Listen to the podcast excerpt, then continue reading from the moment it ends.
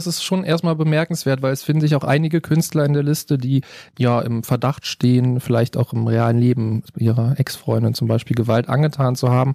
Und das ist ja schon interessant, weil in den letzten Jahren die nach MeToo auch immer oft Mäkeln kritisiert wurde, ja, diese ganze MeToo-Debatte, vielleicht führt die auch zu weit und äh, jetzt werden ja schon Karrieren vernichtet von Männern nur wegen eines bloßen Vorwurfs. Und unsere Liste zeigt, nee, das stimmt nicht. Man kann durchaus als jemand gelten, äh, der Frauen schlägt und auch darüber rappt und ja, sehr viel Geld verdienen und sehr hoch sich in solchen Listen platzieren. Hinter der Geschichte. Der wöchentliche Podcast für Freunde der Zeit. Liebe Freundinnen und Freunde der Zeit, herzlich willkommen zu einer neuen Folge unseres Podcasts Die Geschichte hinter der Geschichte.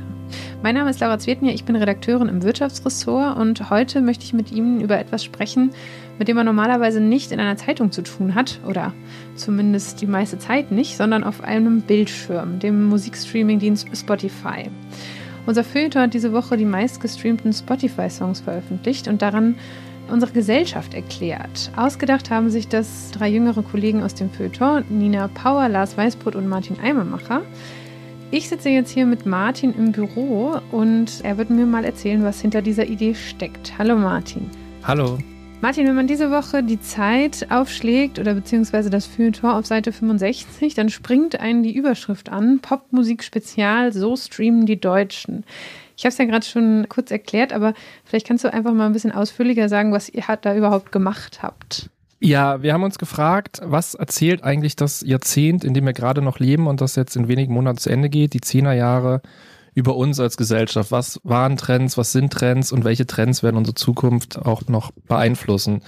Und man kann das natürlich naheliegend versuchen zu beantworten über Meinungsumfragen, über Wahlergebnisse. Wir dachten aber, wir gehen vielleicht nochmal eine Ebene tiefer und schauen uns an, was die Deutschen in ihrem Alltag für Musik hören und was diese Musik dann erzählt, weil, um ein Beispiel zu nennen, wenn über 1968 geredet wird, dann gilt das immer als eine Zeit, die geprägt war von, das sind dann die klassischen Klischees, Gruppensex, LSD, Protest und so weiter. Schaut man sich da zum Beispiel die Hitparaden der damaligen Zeit an, sieht man unter den Top 10 sind ganz viele Schlagersongs von Heinti zum Beispiel oder von Peter Alexander, was dann nochmal deutlich machen, was oft vergessen wird, so eine Geschichtsschreibung. Nee, eigentlich war es eine ganz konservative, eine ganz vielleicht auch spießige, biedere Zeit und das, was immer so groß thematisiert wird, 68, war eigentlich einer kleinen Minderheit und wir wollten uns dann jetzt anschauen, genau, was was erzählen uns diese, diese Charts. Und ihr habt dann ja mit Spotify so eine Kooperation gehabt und die haben das für euch herausgesucht oder wie, wie lief da das so ab? Genau, das kam alles sehr überraschend, dass es funktioniert hat. Wir hatten die Idee und dachten, wir können es ja einfach mal probieren. Aber normalerweise hütet Spotify die Daten und die Zahlen ihres Unternehmens wie eine Art Schatz, machen da großes Betriebsgeheimnis raus. Und wie viele Songs in Deutschland oder welche Songs in Deutschland am meisten gestreamt wurde, war bislang gar nicht bekannt. Wir haben dann angefragt und über verschiedene Kanäle immer wieder darum gebeten und ihnen erklärt, dass es ja auch für sie vielleicht interessant sein kann. Äh, und dann äh, tatsächlich haben wir dann das Go bekommen und sie haben uns eine Liste erstellt und zwar der 1000 meistgestreamten Songs von 2012, als Spotify in den Markt eingetreten ist, bis heute. Genau, und das ist ja quasi sehr exklusiv.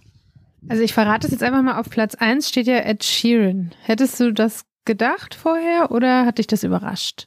Das hat mich ehrlich gesagt gar nicht überrascht. Ich kenne viele Interpreten, also oder man kennt viele Interpreten als jemand, der sich beruflich auch mit Musik beschäftigt, vielleicht schon, aber da sind auch Namen bei, die vielleicht in meinem Alltag auch eine sehr geringe Rolle spielen. Aber Ed Sheeran ist dann schon einer von sehr wenigen Künstlern, wo ich gedacht hätte, der hat so einen großen Status und der ist so omnipräsent im Format, Radio, im Fernsehen, der könnte schon durchaus auf Platz eins sein. Okay, aber ich stand am Montag, glaube ich, mit Kollegen vor eurer Wand oder beziehungsweise vor einer Wand, wo eure Seiten hingen. Und da rief, wenn ich mich richtig erinnere, jemand, der aber, wo ist denn Helene Fischer? Und äh, die ist da irgendwie gar nicht so, so weit oben zu finden, irgendwo ganz hinten bei 200 70 oder so, glaube ich. Ne? Genau, die findet sich erst mit ihrem Hit Atemlos durch die Nacht auf Platz 288 und das hat uns dann alle doch sehr überrascht, weil das ja vielleicht in den letzten zehn Jahren in Deutschland ein Song war, der von der Kirmes bis zum Oktoberfest und im Karneval und auch im Alltag von vielen Menschen einfach eine große Rolle spielt, aber augenscheinlich nicht im Musikstreaming. Du hast es ja vorhin schon gesagt, dass ihr jetzt nicht einfach nur irgendein Ranking gemacht habt, sondern dass ihr euch natürlich wie üblich im Feuilleton ganz große Gedanken auch gemacht habt und ihr schreibt auch im einleitenden Text äh, in der Unterzeile, wer wissen möchte, was dieses Land umtreibt, muss sich anschauen, was wir beim Joggen, im Auto, im Bett hören. Und gibt es da irgendwas, was ihr rausgefunden habt über diese Gesellschaft, das euch vielleicht auch überrascht hat? Ja, also es gibt drei Erkenntnisse, die diese Liste uns bietet. Ob die überraschend sind, muss man selber entscheiden. Eins, was vielleicht relativ erwartbar ist, ist der Umstand, dass Hip-Hop sehr wichtig ist, dass Deutschrap sehr wichtig ist. Also von diesen 1000 Songs und ganz speziell die 50 Songs, die wir in dieser Woche in der Zeit abgedruckt haben, sind Hip-Hop Tracks, tatsächlich Deutschrap-Tracks. Und die zweite Erkenntnis ist Rockmusik oder auch ganz klassische Gitarrenmusik, wie sie bis vor ein paar Jahren noch irgendwie die Popkultur sehr stark geprägt haben, spielen absolut gar keine Rolle mehr. Also wir schreiben dann im Editorial, dass man die Gitarre eigentlich nur noch auf dem Wertstoffhof neben dem Faxgerät findet. Es wird bei Menschen unter 40, unter 50 eigentlich gar nicht mehr nachgefragt.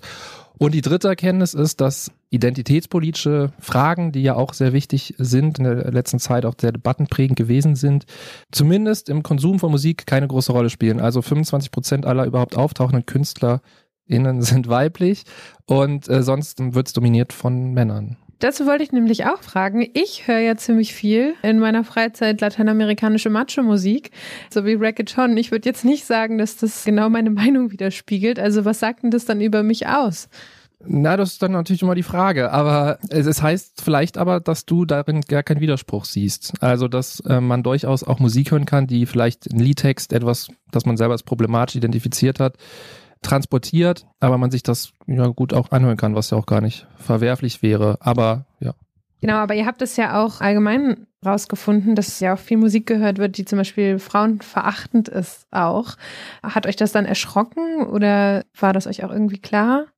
Erschrocken hat uns das nicht, aber es ist schon erstmal bemerkenswert, weil es finden sich auch einige Künstler in der Liste, die nicht nur Texte haben, weswegen sie Vorwürfe bekommen, irgendwie frauenfeindlich, misogyn zu sein, sondern auch ja im Verdacht stehen, vielleicht auch im realen Leben ihrer Ex-Freundin zum Beispiel Gewalt angetan zu haben. Und das ist ja schon interessant, weil in den letzten Jahren die nach MeToo auch immer oft mäkelnd kritisiert wurde, ja, diese ganze MeToo-Debatte, vielleicht führt die auch zu weit und äh, jetzt werden ja schon Karrieren vernichtet von Männern nur wegen eines bloßen Vorwurfs. Und unsere Liste zeigt, nee, das stimmt nicht. Man kann durchaus als jemand gelten, äh, der Frauen schlägt und auch darüber rappt und ja, sehr viel Geld verdienen und sehr hoch sich in solchen Listen platzieren. Im Feuilleton erwarten ja viele Leser vielleicht auch eher klassische Musik. Gab es denn da bei euch, als ihr diese Idee hattet, Diskussionen darüber, was denn für Musik bei euch auf den Seiten Platz haben soll? Ja, das ist natürlich eine Frage, die uns im Feuilleton immer umtreibt. Welche Themen nehmen wir ins Blatt? Welche Themen sind wichtig? Welche Themen vor allem interessieren unsere Leser, die ja auch durchaus heterogen sind, von jungen Studierenden bis hin zu vielleicht pensionierten ja, Studienreden wäre jetzt das Klischee bei der Zeit. Und äh, deswegen gibt es tatsächlich dreimal im Jahr so eine Musikbeilage. Das ist jetzt die Musikbeilage Pop. Es gab jetzt vor ein paar Monaten die Musikbeilage Jazz. Und es gibt auch eine zu klassischer Musik, so dass wir das so ein bisschen parzelliert haben und zielgruppengerecht, äh, ja, hoffentlich erfolgreich verpacken konnten. Du, Nina und Lars, ihr seid ja drei jüngere Redakteure oder auch die drei jüngeren Redakteure im Feuilleton und äh, macht ja häufiger Themen, die so ein bisschen anders sind als die eurer Kollegen. Also ich finde das immer sehr gut, ich lese das immer total gerne. Aber wie reagieren denn ältere Leser oder auch vielleicht die älteren Kollegen aus dem Haus? Ja, das ist ja letztlich immer eine Art Aushandlungsprozess. Es gibt äh, ja verschiedene Bereiche im Feuilleton, von Theater über Kino bis Popmusik, oder rein denk theoretisch denkbar auch Computerspiele, auch wenn wir das noch relativ wenig abdecken, obwohl es natürlich ein sehr großer Markt ist und sehr viele Leute interessiert. Und da muss man darüber reden, was können wir denn ins Blatt kriegen bei begrenztem Platz. Und ich glaube, die meisten Kollegen und Kolleginnen, auch wenn sie sich jetzt vielleicht eher für Oper interessieren oder für irgendwie Themen, die ich als jemand, der jetzt unter 30 ist, vielleicht da gar keinen Zugang zu habe, dass man einfach darstellen muss, nee, dieses Thema, zum Beispiel Capital Bra, ist einfach gerade sehr wichtig, weil also Capital Bra ist ein Deutschrapper, der mit, ich glaube, 18 Songs in diesen Top 50 oder in den Top 100 platziert ist, der von sehr vielen jungen Leuten nachgefragt wird. Er hatte mehr Platz 1 Platzierungen in den Singlecharts als die Beatles. Warum das ästhetisch auch interessant ist, weil dieses Phänomen uns ganz viel darüber erzählt, wie diese junge Generation vielleicht gerade tickt und das interessiert dann natürlich auch die Älteren, wie so die Jugend drauf ist. Ich bin jedenfalls sehr gespannt, was du oder ihr als nächstes so macht. Und jetzt erstmal vielen Dank für das Gespräch, Martin. Ja, vielen Dank, hat mich gefreut. Das war der Podcast der Freunde der Zeit für diese Woche mit Armin Eimermacher über ein Popmusik-Spezial im Feuilleton. Hören Sie sehr gerne auch nächste Woche wieder zu, wenn ein anderer Kollege an dieser Stelle über eine Geschichte hinter der Geschichte sprechen wird. Und wenn Sie jetzt keine Folge mehr verpassen wollen, können Sie diesen Podcast natürlich auch wie immer gerne abonnieren unter www.freunde.zeit.de. Mein Name ist Laura Zwetnier und ich wünsche Ihnen weiterhin eine schöne Woche und natürlich viel Spaß beim Lesen der Zeit.